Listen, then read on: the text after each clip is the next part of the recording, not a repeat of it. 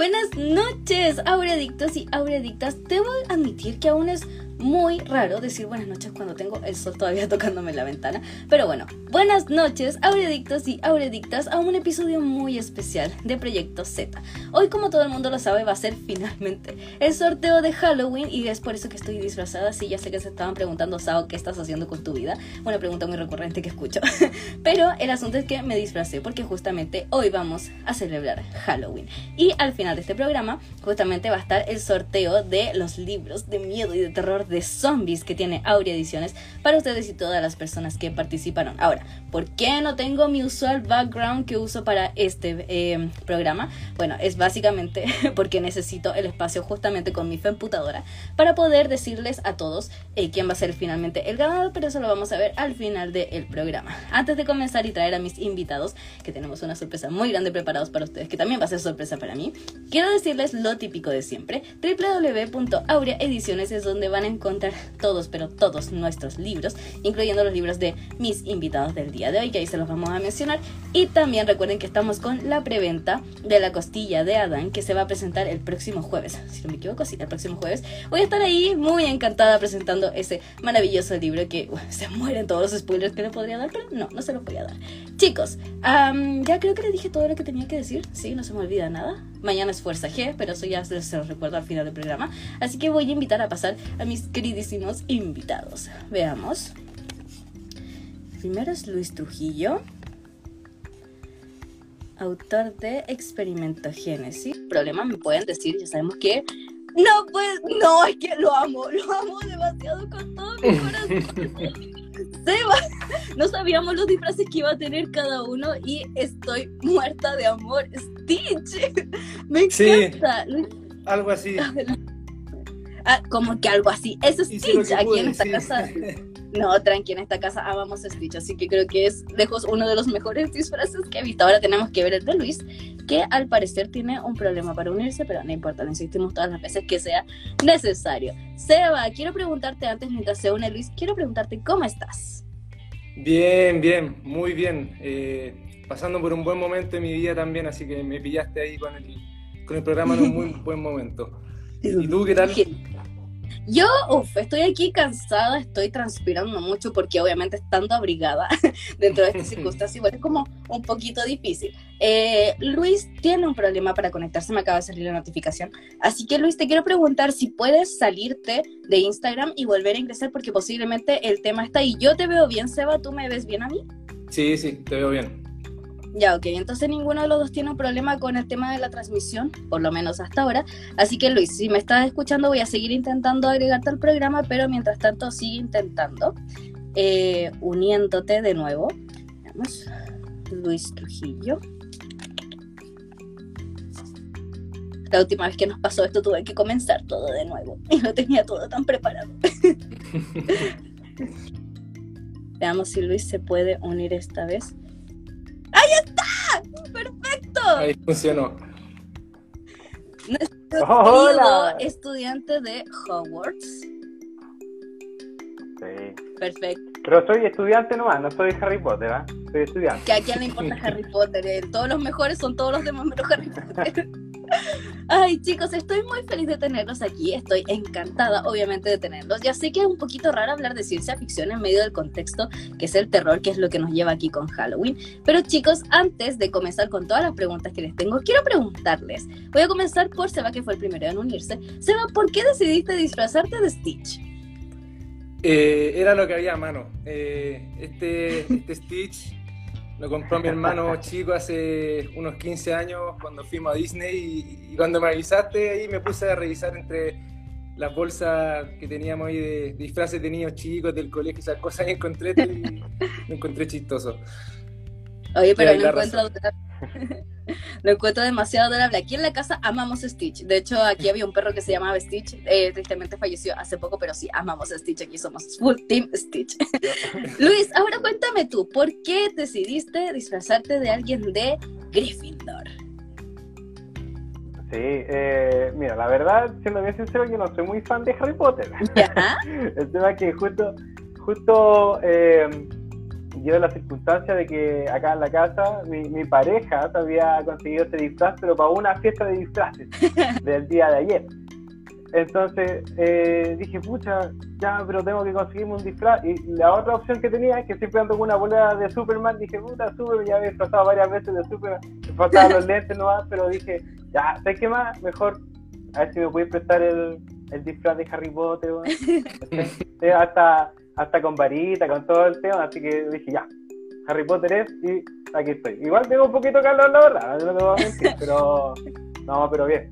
Harry Potter la lleva. Sus películas igual son buenas. Sí, está súper. Oye, ¿te puedo preguntar de qué casa eres tú originalmente de Harry Potter? Oh, mira, mira qué, qué, qué curioso. Una vez con, con mi pareja lo, lo conversamos. pues. Nos juntamos con, con, con sus primas, jugamos este juego del Catán. Estuvimos ahí jugando harto rato en la noche. Y, y todas las primas son fanáticas de Harry Potter. Entonces, eh, en un momento, ya pues, empezaban ahí a, a cuestionarse quiénes quién era de qué casa. y bueno, yo sin saber más o menos, porque eh, como no, ell- ellas son fanáticas, se leyeron todos los libros y creo que se leyeron más de una vez todos los libros, entonces eh, sabían de memoria más o menos en qué consta cada casa. Bueno, la cosa es que al final ellas me hicieron el test, me hicieron como unas preguntas y creo que en internet también está lleno de test y de Sí, cuestiones de, de, eh, de, ¿cómo se llama? De, de qué casa eres de, de Harry Potter. Al final realmente salí de Gryffindor. ¿En serio? Sí. Entonces, Así que aquí está súper aquí está. Estoy... sí. Perfecto. Seba, ¿tú cachas algo del universo de Harry Potter como para preguntarte cuál es tu casa? Sí, sí, de hecho yo eh, de chico me eh, partí en la lectura así, leyendo los Harry Potter, lo he leído varias veces, pero nunca he hecho test. Eh, si me preguntáis así con qué casa me identifico, eh, diría Gryffindor igual. Siempre Ay, me gustó o sea que- Harry, sí, fui fome para los libros y un poco innovador, entonces sí. O sea que, o, o sea que soy la única Hufflepuff aquí, una Hufflepuff contra dos de. Gryffindor. Esto lo encuentro terriblemente injusto. Ya se pueden despedir con esta de aquí que está aquí arriba, se pueden despedir de la De. Ya vamos al tiro de la sorteo. de hecho, mi, mi- mi pareja también dice que, de hecho mi pareja dice que es de Ravenclaw. Oh, también. ya, pero yo no tengo nada en contra de las personas de Ravenclaw porque son gente muy bacán y muy inteligente además. Así que ahí, muy bien, muy bien elegido. Una buena pareja, Gryffindor con Ravenclaw y me, me encanta. Chicos, bueno, partamos con las preguntas que son como las que tengo en especial de Halloween. Son dos preguntas que son a qué le temes y una anécdota de miedo para que ya la vayan pensando por si no han visto los programas anteriores. Ahora, quiero comenzar con Seba. Quiero que me digas a qué le temes primero. Uf, eh, no, fácil, las arañas. Ah, No tienes puedo. otro Sí. más. No puedo con las arañas, no puedo, no puedo. ¿Y por qué te dan miedo? ¿Tienes como alguna historia que, que nos diga como por qué tienes No. miedo a las arañas? No, es algo visual, la encuentro tan horrible, una sensación que me da, no, no sabría decir que es, la encuentro terrible. Sí, ah, Hoy, justamente hoy me no, o sea, como, como corren rápido, como corren No, rápido. sobre eh. las que son Ah, peludas sobre sí, todo, las las que son peludas me matan, no. Ay, sí, Ay, las arañas pues. con el poto grande así. Sí. Oye, en ese trasero grande, como ustedes lo ven, tienen su corazón ya, tienen ustedes un corazón literalmente. Ay, quiero saber, Luis, ahora tu turno. ¿A qué le temes tú? Uy, sí, mira, yo me inclinaría lo mismo por el por la araña, pero para no para no eh, para no decir exactamente la misma respuesta, yo creo que yo creo que a los ratones. ¡A los a los ratones! en la casa. Sí, pero es que, es que ¿sabéis qué? Lo que lo- por, por qué lo digo? Porque hace poquito no- nos cambiamos de casa con mi pareja y, y entonces eh, un día estábamos durmiendo, era de noche, está todo oscuro y todo eh, silencio, y se escuchan pa- pasitos chicos po, en- dentro del entretecho. Entonces, obviamente no va a pensar que son duendes, pero me dije, ¿qué puede ser? Y- Igual, igual asusta. po. Entonces, claro, después nos enteramos que pues, me tuve que subir, oye, fue toda una anécdota, porque me subí al entretecho y todo oscuro de noche, y obviamente el entretecho no tiene luz. Claro. Entonces me subí así y, y la pura cabeza no va hasta aquí y miré, ay, apuntando y yo me quería morir con el susto que tenía. El corazón creo que me saltaba así, pero la bomba de adrenalina así, ah, corriendo, corriendo. Y, y nada, pues y ahí me di cuenta que, que habían ratones, pues, entonces me, me dan me dan asco, me dan asco. siempre andan con enfermedad y cuestiones. Y como que, ah. Oye, pero Bueno, de hecho, ¿tienes eh, eso- algún problema como para diferenciar entre te dan miedo los ratones o las ratas también? O todo lo que sea como roedor pequeño de cola larga. No, no, no, de hecho, eh, la diferencia es como, como ratón así, eh, no doméstico, digamos, porque he visto ratas que son eh, así, de las típicas blancas, así, como- o como de laboratorio, Ajá. típico, así como blanquitas, así, eh, en mi jaula, no, no me, no me dan miedo, de hecho una vez yo tuve un hámster, incluso de mascota, pero, pero es, es- es las ratas que, que son rápidas, así, que corren entre las entre la- los cables o arriba del entretecho, como te ah, no, no, ahí sí que mal, mal. Ok, ya sabemos a quién no le gustó Ratatouille, ya lo sabemos perfectamente, no nos tienes que decir nada. No, de hecho ni siquiera la quise ver porque. Ah, no. Ay, no, sí. no, ¿En serio? Es una muy buena película, la gente que no la haya visto, vaya a verla. Los que están en el cine, pero véanla, Disney Plus, en todas las, las plataformas que se pueda. Mira, por si acaso, yo soy rata en el calendario chino, por si alguno de ustedes se sabe su, Mm, su año, yo, yo soy rata. Bueno, yo soy gallo, yo soy gallo. a ver, el gallo, ya, ¿tú sabes, Seba? Creo que soy. No vas a decir que no tengo idea. Soy del 94, no sé. Ah, No sé si es perro. Parece que. perro, sí, parece. Ah, puede ser. Vez Sí, parece. Es que sí, porque estamos, de hecho, estamos cerca. Yo soy del 93, entonces- pero no, no me acuerdo bien cómo era eh, la, la diferencia en el calendario chino. No me acuerdo bien cómo era. Así como si era por cada dos años, un año y medio. No me acuerdo cómo era. Sí, es cada, año, cada año, cada Sí, persona que nace en un año es un animal diferente. Cada año, ¿no es cierto? Ah, Ok, obviando. Entonces no podéis ser gallo. Claro, obviando la historia que nos contó Luis acerca de su miedo a las ratas recién, Luis, me quedo contigo. Quiero saber una anécdota de terror que te haya pasado. Uh, bueno, aparte de la que le conté ahora recién Aparte de- del ratón, güey. El ratón asesino. Eh, sí, mira, yo intento, yo creo que quizás por eso mismo que me gusta un poco más la ciencia ficción, como que intento siempre darle una, razón a las cosas, como cuando, cuando hay cosas como paranormales, siempre intento buscarle como el, la, la ciencia o la, la- lo racional de- del evento. Una sola vez he encontrado que, que no ha, que no he podido darle una respuesta a eso y que fue una vez que yo estaba en mi casa, en la casa de mis papás.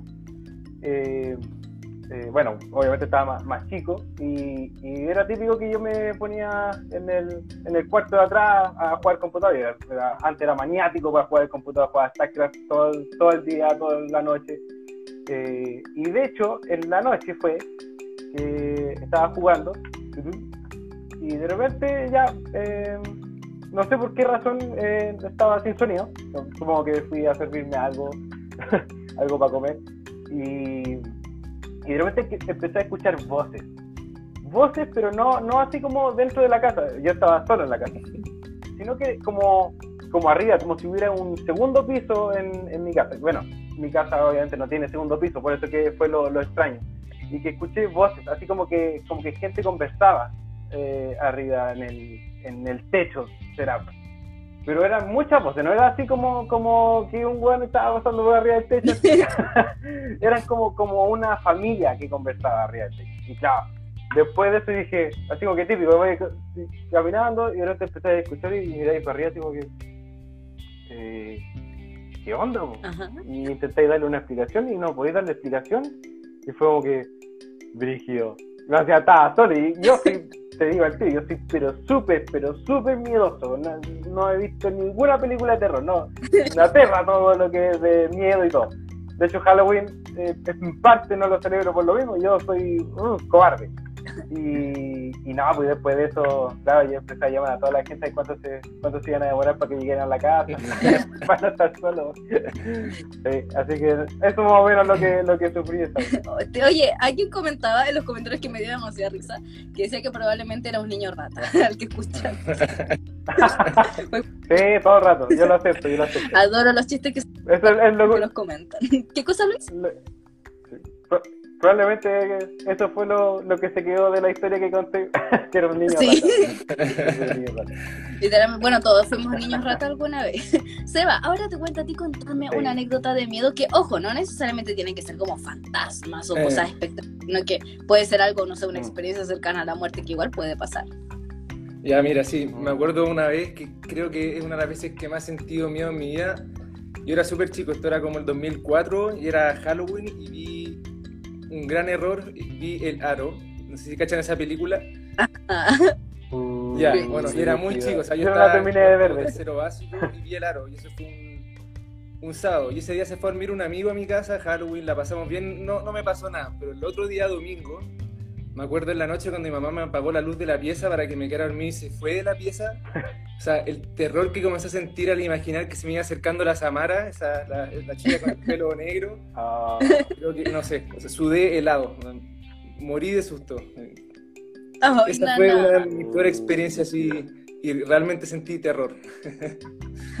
Bueno, ya saben todas las personas. Es una buena película para ver en Halloween. Ojo, ahí era una Sí, de no, buenísima. Era buenísima, pero yo era muy chico, ¿no? Era muy chico para ver esa película ahí. Sí, es cierto. Hay como ciertas edades de, de terror, claro, que pueden ser para, para ciertos niños o para no niños. y hace poco, de hecho, me estuve enterando de que algunas personas que vi en mi infancia, algunas personas, películas que vi en mi infancia, no eran para niños y quedé muy traumatizada. Por ejemplo, La Máscara, que no es una película para nada de niños. Nunca hagan a sus niños ver La Máscara. la máscara es muy buena. Sí, pero es para adultos, aunque usted no lo crea, Derble. bueno, chicos, siguiente pregunta. Ahí metiéndonos más como en el tema de la literatura y lo que escriben ustedes, que es ciencia ficción, ambos son parte del sello Soyuz. Así que les quiero preguntar cómo ustedes construyen ciencia ficción. Me quedo con Seba primero. Uf, eh, lo primero para mí, o sea, construir es siempre tomar ideas en base a otras cosas que he visto. O sea, eh, eh, yo para escribir Sandrum me, me- me inspiré mucho en esta película que se llama Waterworld, que actúa Kevin Costner, no sé si lo ubican, que, de los 90. Y en la, en la saga de libros Hyperion, que es de, de este escritor que se llama Dan Simmons. Y, y bueno, y lo otro, lo que es esencial para mí, lo que es construir es investigar. O sea, hay que investigar mucho para hacer una ciencia ficción sólida. Esos serían como Exacto. los pilares o lo, lo que parto para construir ciencia ficción. ¿Cuánto te demoraste en escribir Sandrum? Me demoré como cinco meses, pero para mí eso fue muy rápido, fue muy acelerado y lo atribuyo igual a- un poquito como a la pandemia, que fue el año pasado, el ritmo de estar encerrado Ah, en claro. la cuarentena. Fue muy productivo y, Mm. y creo que escribí muy rápido, no es como mi ritmo normal. Pero es como parte de- del proceso como de escribir rápido dentro de una, una pandemia Sí. que nos tiene a todos encerrados. Yo creo que Sí, todos los sí. autores, a ti, sí, a ti, a ti Luis, ¿en algún momento te pasó eso como de que cre- creíste que escribiste más rápido durante época de pandemia? Ah, sí, sí, todo el rato. Sí, de hecho, eh, también lo saqué en eh, Experimento Génesis, lo saqué en- más o menos en pandemia. Yo, yo estuve, Somos yo hermanos, contaba- somos hermanos de mes. Sí, pues somos, somos hermanos de, de lanzamiento. Eh, ¿Cómo se llama? El, el, el experimento de Génesis yo lo saqué también como algo así, seis meses creo que máximo. Pero era porque también estaba en pandemia, encerrado. De hecho, eh, yo le contaba al J cuando fue el lanzamiento que, que nosotros en, en La Pega tuvimos un periodo de confinamiento. Entonces, eh, en los tiempos que yo no trabajaba, en mis tiempos como de descanso, eh, ahí yo aproveché harto de este. Menos mal yo me llevé el, el, el notebook y todo ahí. Claro. Así que ahí le di harto. Y gracias a eso yo creo que, que salió más rápido también. Oye, y quédame contigo, Luis. Te puedo preguntar qué es lo que a ti te mueve a escribir. No quiero quedarme exactamente con un solo libro o una sola cosa que hayas escrito, como en general, como escritor. ¿Qué es lo que a ti te impulsa a escribir? A mí lo que me impulsa es la idea, la idea que quiera demostrar. Por ejemplo, eh, cuando escribí eh, Planeta Paloma, que es mi primer libro, eh, la, la idea del calentamiento global era algo que, que estaba como muy presente en mí. Y siempre fue de aquí, ¿qué pasaría si, si empezáramos desde cero en un mundo, eh, un mundo nuevo, digamos? Y, y ahí intenté desarrollar... Ah, eh, parece que esa está pegada. Sí, yo, yo te escucho. No, Bien. tú te quedaste pegado por un Sí, momento. ah, gracias, gracias. ¿O fui yo? ¿Fui yo? Ah, ya. Eh, No importa. Fuiste tú. Ay, lo siento. Bueno, como, como decía, en, en el Planeta Paloma me pasó eso, que le tenía la idea desarrollada, eh, o sea, la idea general, digamos, y que ahí la fui desarrollando de a poco. Y con Experimento de Génesis me pasó algo parecido. En, en cuanto a Experimento de Génesis yo me basé harto, o la inspiración me llegó harto de, de la de la serie Evangelion. No, bueno. Cuando la vi dije, dije, wow, me, me, gusta tanto como describen acá uno los personajes, como que sus personalidades son pero tan, tan marcadas, que eso es lo que yo quise hacer también con los mismos personajes que tenía en el libro. Y bueno, y la idea de, de Orbis, en el fondo que, que está en la portada, bueno, justo no tengo ningún libro aquí, pero en la portada del libro Experimento de Génesis es, es, otra idea que también quería desarrollar, que era cómo, cómo eh, cómo que la vida se ha ido desarrollando desde el inicio y hacernos preguntas de, de claro, ¿para qué estamos acá? ¿Para qué estamos aquí en el mundo? Y si realmente nosotros como seres humanos vamos a sobrevivir al, al final de los días. Claro. De que nuestro instinto de sobrevivencia eh, nos va a llevar a, no sé, a, a, otros planetas y después a otros sistemas solares, a otras galaxias. Entonces, eso más o menos la, también fue una idea general que, que que me, todavía me lo cuestiono, obviamente, de, que nosotros como humanos, y, y obviamente, de repente uno mirando al futuro como, como esa visión futurista que tiene o de conspiranoia, eh, le gustaría estar vivo para poder apreciar esas cosas, pero, pero por, lo, por lo mismo que uno se lo imagina, por lo mismo que uno se lo imagina lo lleva ahí a, la, a los libros. ok, buenísima tu respuesta. Ahora pasando a Seba. Seba, quiero decir dos cosas antes que me acabo de dar cuenta mientras hablaba Luis, como que lo estuve pensando y fue como todo tiene sentido. Seba, primero estamos hablando de ciencia ficción y justamente Stitch es de ciencia ficción. Y como que justo el, el, el, Luis. Oh, sí, sí, todo. Y Luis va a comentar Sí, lo teníamos todo preparado. La verdad es que todo esto no, no, no lo estamos eh, simulando. todo esto actuado ya. eh, también el hecho de que Luis mencionó las conspiraciones. Y me acuerdo que Stitch igual estaba como metido en una como tema de conspiración, cosas ah. guardadas en el gobierno. Así que todo muy accurate. Ahora sí. Lo máximo, lo máximo sí, definitivamente. Debo tener algo de Stitch. Me siento muy mal, no tengo nada de Stitch en mi. Voy, voy a comprarme algo de Stitch para mi, eh, mi escritorio. Chicos, ahora, Seba, quiero que tú te toca contarme ¿Qué es lo que te inspira a ti a escribir? Eh, ya, lo que me inspira está como eh, la capacidad de poder como en el fondo crear mundos y, y, lo que encuentro que un poco una idea egocéntrica como el poder que uno tiene cuando uno está escribiendo que en el fondo uno puede hacer lo que quiera.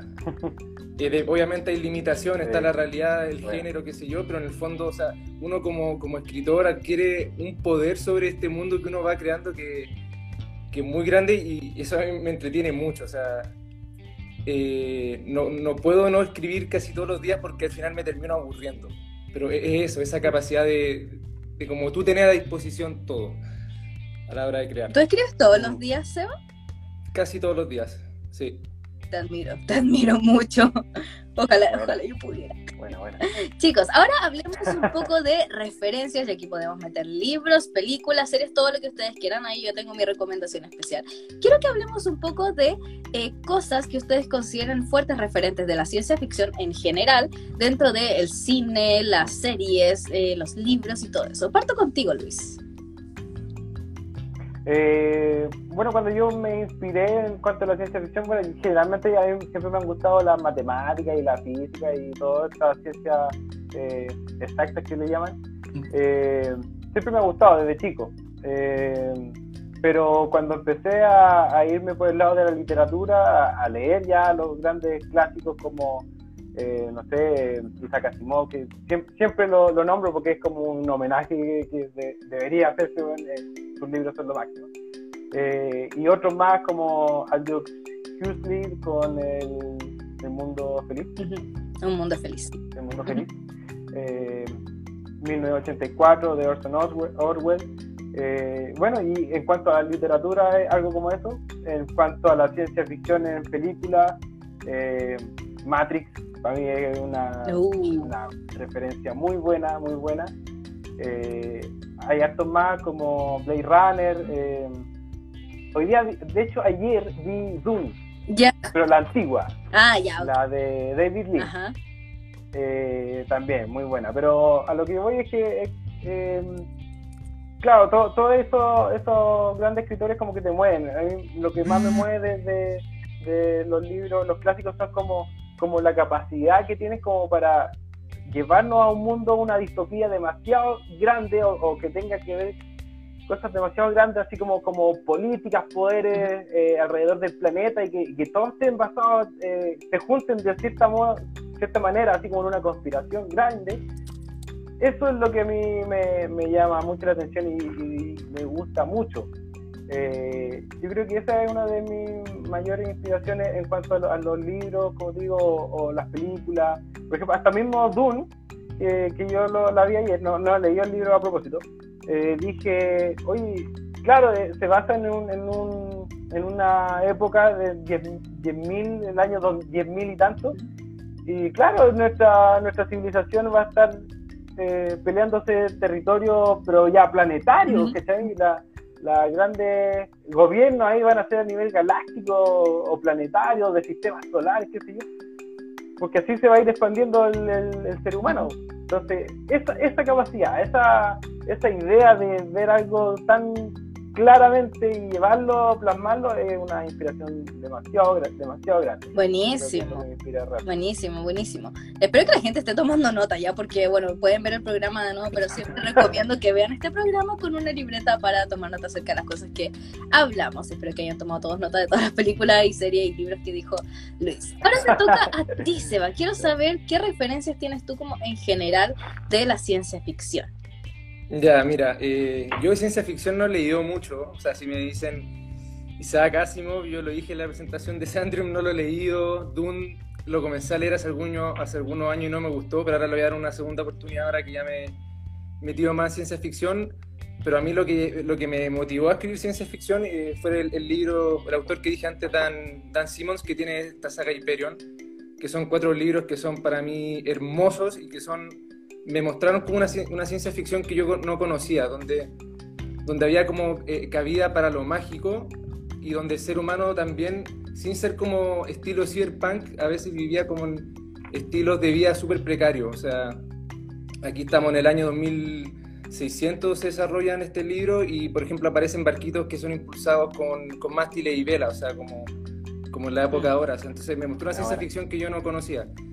Y el, el, lo otro que me inspiró harto es esta película Waterworld, que, que la vi muy de chico y siempre me encantó esta idea de un mundo que sea totalmente de agua y un poquito apocalíptico. Y de hecho, o sea, Sandrium es un planeta de agua, entonces, eh, que la superficie es casi pura agua. Entonces, esa idea la saqué totalmente de ahí. ¿Alguna vez viste Mad Max? Alguna. Sí, por supuesto. La antigua la vi y la remasterización, que es muy entretenida. Sí, Mad Max. El remake, perdón, el remake. Claro, la, la, como la última versión que hicieron que estuvo 10 de 10, como que se estaba llevando todo el Oscar. Me acuerdo yo viendo las nominaciones del Oscar ese año, fue como, ok, Mad Max la tengo que ver.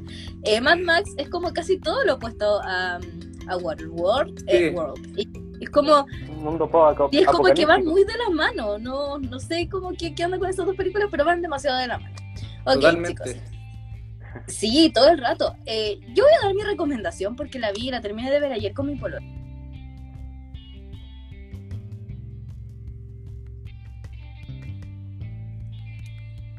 Ah, ah, ah. que nosotros queremos que no es real, en el fondo sí lo es y es muy chistosa, es comedia y tiene chistes muy inteligentes. Recomiendo verla en inglés. Yo usualmente veo las cosas en español, pero esta vez recomiendo que la vean en inglés porque se puede entender el inglés, bueno, con subtítulos además, y tiene chistes muy, muy, muy, muy inteligentes. Así que, chicos, ya pasamos al siguiente tema. Escenario post-apocalíptico, ya veo la respuesta de Sebastián Panal, pero me quedo contigo, Luis, al inicio. Hace escenario post-apocalíptico que ustedes consideran como el más ideal dentro de la ciencia ficción. Uh, qué, qué brígido. Voy a dicho como para eso que estaba antes. ¿Quieres partir tú, Seba? Eh, no, no, no, no. Sí, porfa. denle, denle, denle. Uy, qué, qué difícil. Eh, Post-apocalíptico. Eh, a ver.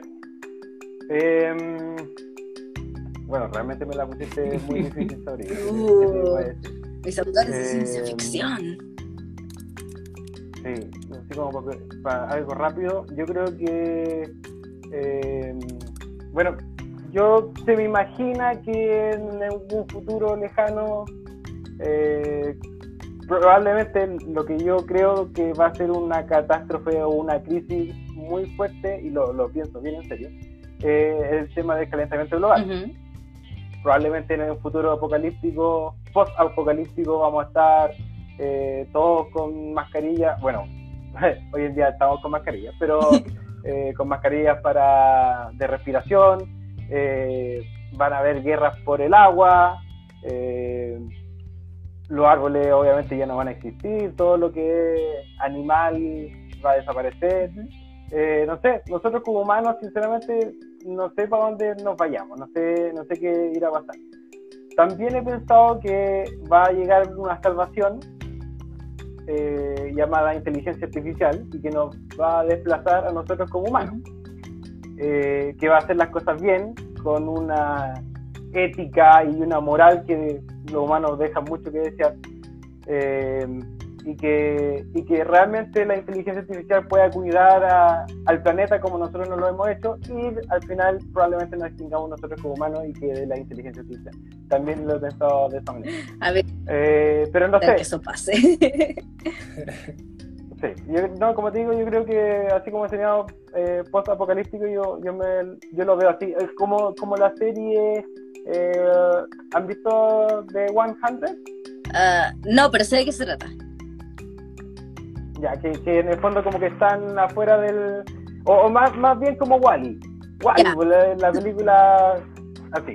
O sea, nos vamos, nos vamos al espacio, vamos a estar ahí sin, sin dañar nada y acá va a haber eh, eh, robots que van a estar intentando mejorar el, el planeta que como lo dejamos nosotros. Claro, con una planta ahí dentro de, de, un sapo.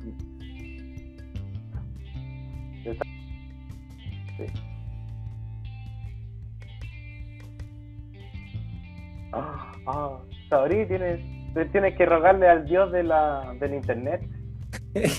Ay, ¿me pegué de nuevo? es porque no le recé al dios por internet. Yo lo sabía. Sí. No te encomendaste. Había que rezarle por Potter. Sí, ahora sí. Sí, ahora. Ay,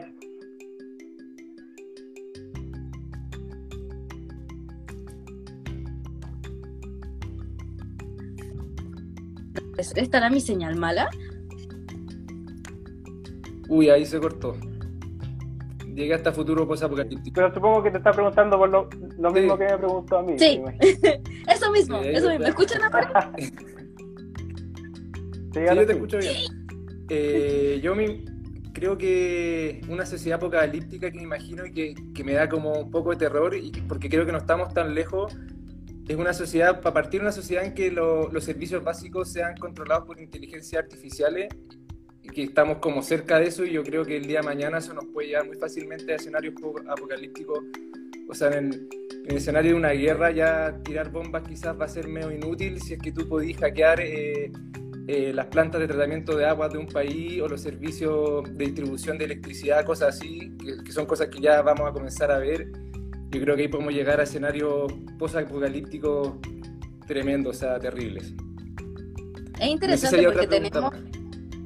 Eh, no, esa era la única pregunta por ahora. Lo que sí encuentro súper interesante es que tenemos estas dos perspectivas, que es como a favor de la inteligencia artificial y en contra de la inteligencia artificial. No sabría por cuál irme, porque justamente mi tesis fue acerca de eh, los dos lados de la, de la inteligencia artificial, el bueno y el malo, así que estoy como justamente en medio de todo. Oigan, ya que tenemos un sorteo de zombies aquí en, un ratito más, quiero preguntarles que yo siempre estaba en este uh. debate, onda, ¿los zombies son parte de la fantasía o de la ciencia ficción? Según tú, Luis, cuéntame. Eh, todo depende del zombie. Yo sé que la, la ¿cómo se llama? La, saga, o no, no sé si decirle saga, como el, grupo de, zombies chilenos que tenemos en, la editorial, son diferentes tipos de zombies. Eh, claro, entonces, por ejemplo, no sé, si hay una, una enfermedad que, ponte que, que el COVID te, te deje así medio, medio muerto. claro, eso para mí sería ciencia ficción, porque en el fondo eh, es algo que, que puede ser, ah, obviamente con, con, algo de ciencia eh, manipulado, eh, puede ser. Pero por ejemplo hay otro tipo de zombies que no sé, porque que salen de como que salen de la tierra nomás porque hubo un encantamiento una vez y hay muertos vivientes como como los de no sé Game of Thrones por ejemplo los muertos vivientes que aparecen eh, claro eso eso no es ciencia ficción ah bueno aparte que todo el mundo no es no es algo de ciencia ficción sino que es como más fantasía para mí eso es, todo depende de, la, del cristal, cómo se mire. Claro. Antes de pasar a Seba, dijiste Game of Thrones. Asumo que viste Game of Thrones. No, no, no, no me cuentes nada, por favor. rayos, tan cerca. Seba, ¿tuviste Game of Thrones? Eh, me leí los libros, así que igual los libros creo que no hacen tanto como la serie. En algún punto y me quedé atrás. No, tranqui, solamente quería preguntarte de, de qué casa eras. Eh, a mí eh, en Game of Thrones, a mí me gustan los de Winterfell, Invernalia, que, se llaman en los libros. Ah, la, ah, la casa Stark. Hasta la X arriba se pueden ir los dos, no, no me interesa. Chicos, Seba, te toca a ti responderme cuál era la pregunta que tenía. ¿A los zombies son fantasía o ciencia ficción, según tú? Sí, yo, yo opino lo mismo que, que, Luis, depende como la naturaleza del zombie. Eh, últimamente yo lo que tengo más en mente son son zombies como ciencia ficción porque son los que surgen como de virus, como por ejemplo en esta Guerra Mundial Z, que para mí eso es ciencia ficción, o, los o los Resident Evil, que también son ciencia ficción. Mm. Pero si después ya el, mismo ejemplo que da Luis, si tenía un zombie que sale de, la, de su tumba rascando la tierra hacia arriba, eso ya sería más, creo yo, fantasía. Claro. Me encanta que los dos piensen igual, como que los tengo aquí y es como están fusionando todo también. me encantan, chicos. Ahora, ustedes como autores de ciencia ficción, me quiero meter en lo que es la cabeza de ustedes. Seba, me quedo contigo. Quiero que me digas cuál según tú es la clave para escribir ciencia ficción.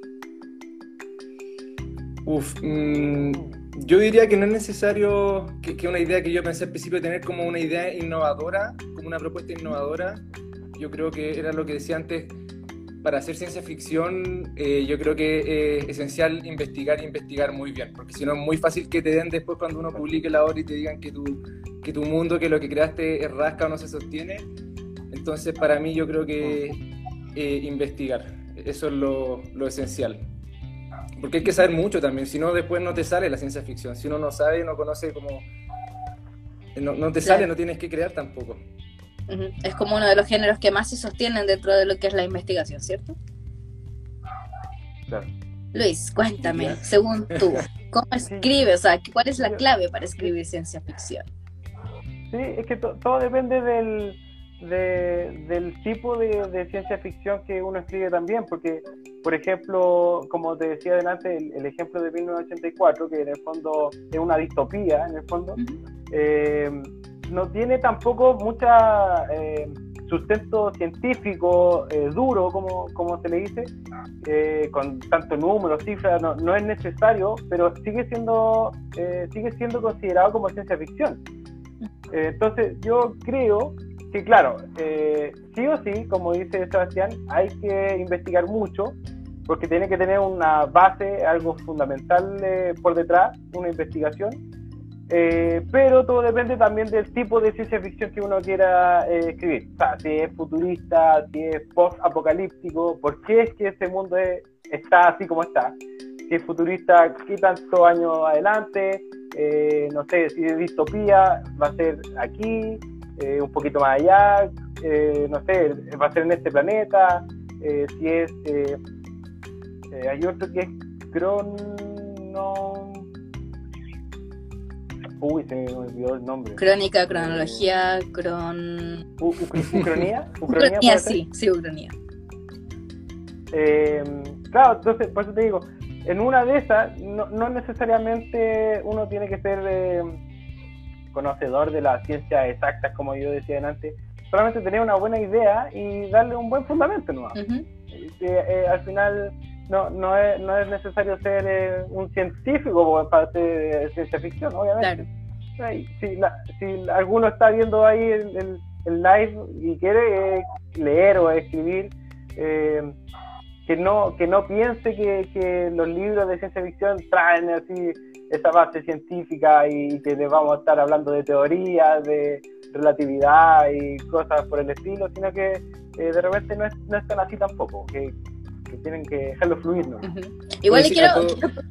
Ah, no, Yo soy historiador, yo no soy científico ni, de ciencias duras ni nada, soy historiador y me dedico como a historia de la antigüedad, así que súper alejado y también de, de lo que también son las ciencias duras.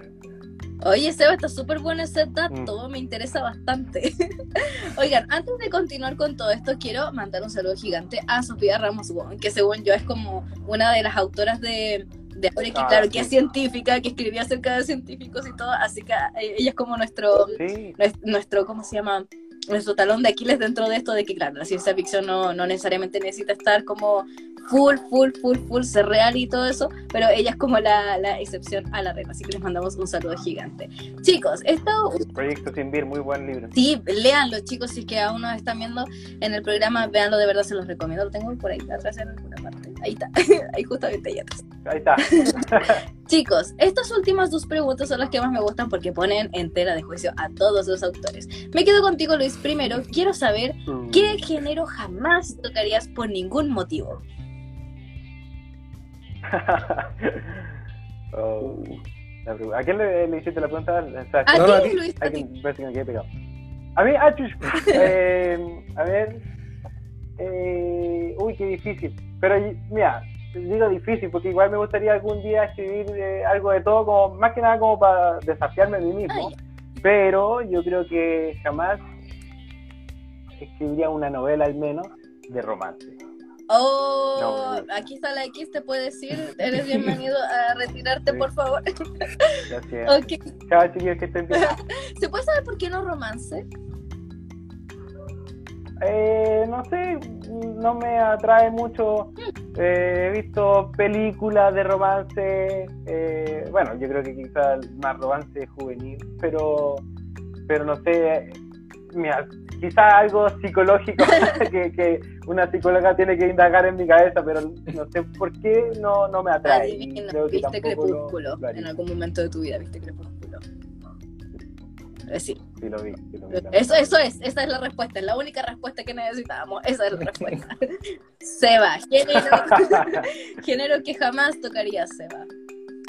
Eh, mira, no sé, no sé si tengo un género que jamás tocaría porque igual no me quiero cerrar a, a- a nada, pero sí, algo que no, que no escribiría el día de hoy o por ahora también es, eh, es- es una novela román- romántica, algo así, porque siento que no se me da, o sea, yo eh, me gustaría de repente en mi Ya. libro meterle un poquito más de romance, pero siento que todavía es algo que no, no- se me da tan bien. Así que por ahora es algo de lo que me mantendría muy, muy alejado. Ok, también viste Crepúsculo, te apuesto que también viste Crepúsculo. Sí, me leí los libros cuando chico.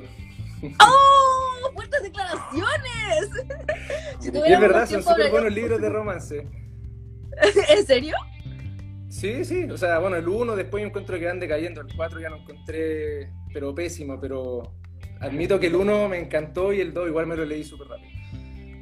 Oye, qué, qué increíble, es la primera persona que me da esa respuesta. Hace un tiempo tuvimos un debate con MY Rogers y con eh, Giovanni Aquino, porque justamente hablamos como de los zombies, de los vampiros, vampiros que brillan y todo eso, así que fue una conversación muy chistosa y me trajo recuerdos de eso. Flashbacks de Vietnam. Chicos, ya va siendo hora de terminar el programa. Tengo aquí el reloj en gigante detrás del computador, porque como no estoy con lentes no veo nada, soy como un topo ciego. Así que, chicos, para despedir el programa quiero darles el espacio para que ustedes se puedan despedir de todas las personas que los hayan apoyado a ustedes en sus, procesos creativos. Así que les doy este espacio. Partimos con Seba.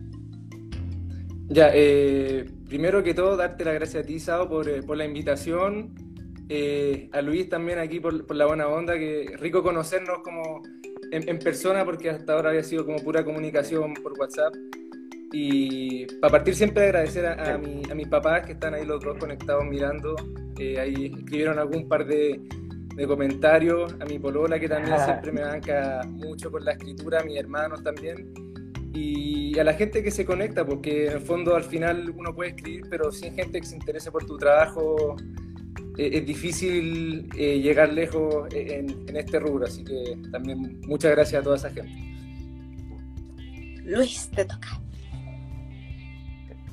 Sí, eh, bueno, también quería eh, aprovechar de, de darte las gracias a ti también, porque es es súper bueno estos espacios. A mí siempre me ha gustado conversar con otros escritores y, y comentar ideas. Eh, es súper, eh, no sé, como que siento que como que alimenta bien el, el- el cerebro, también el alma. Y, y bueno, a ti apro- quería aprovechar de decir que me gustó mucho la portada de tu próximo libro que viene. ¡Oh! eh, de Ganímedes, eh, El Príncipe de Troya, creo. Muchas gracias. Ahí vamos a estar pendientes, vamos a estar pendientes de, de cuando salga. también a ti, Sebastián, porque me gustó tu... Mira, no te voy a mentir, no he leído tu libro, pero leí el resumen. Y probablemente, como a mí me gusta mucho la ciencia ficción, eh, tu libro está dentro de mis pendientes. Así que cuando lo tenga y cuando me lo leas, créeme que te voy a, hablar directamente. Como lo he hecho con otros escritores de ciencia ficción que los he leído, como Javier Valderrama, o Lugo, eh, Riquelme. Eh, hasta el J también le escribí. Eh, y bueno, y también a los que nos están viendo, que se dieron un tiempito hoy día sábado, la tardecita, con todo este calor que hace, eh, que están ahí viéndonos, quizás tomándose alguna cosita, quizás están preparándose para salir a, a, carretear ahora en Halloween. agradecerle a todos nomás que, que están viendo esto y, y nada, y que no, no le tengan miedo a la ciencia ficción. es un, un, género muy bueno. Aquí hay dos. Sí, anímense a ver. De ese lado, ¿no? De verdad, anímense a ver, a leer ciencia ficción, a sumergirse en general en la ciencia ficción. Chicos, ¿se quieren quedar conmigo para ver el tema del sorteo que lo tengo aquí prácticamente listo? Y sí, sí, démosle nomás, dale. Veamos.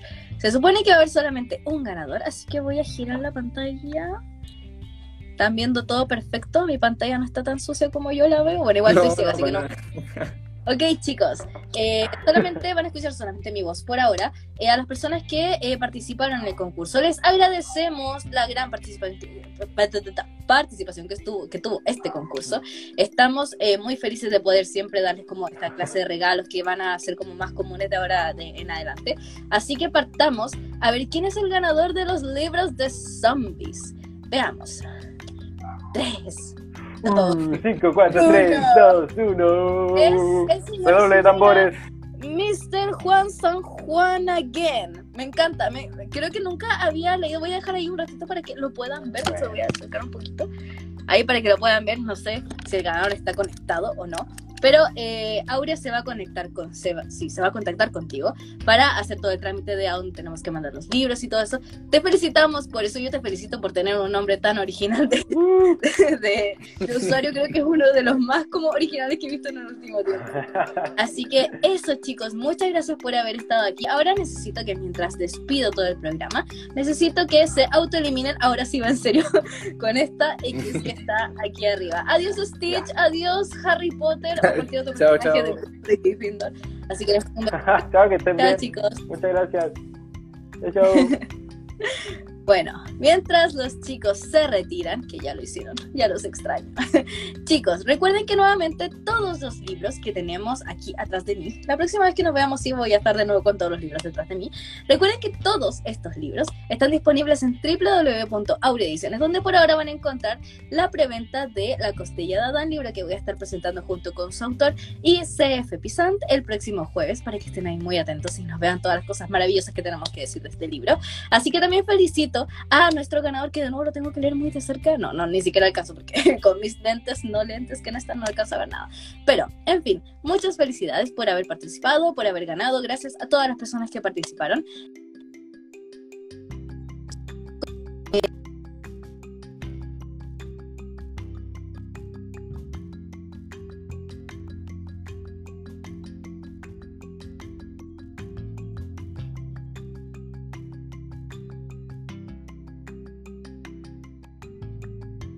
Estará viendo o no.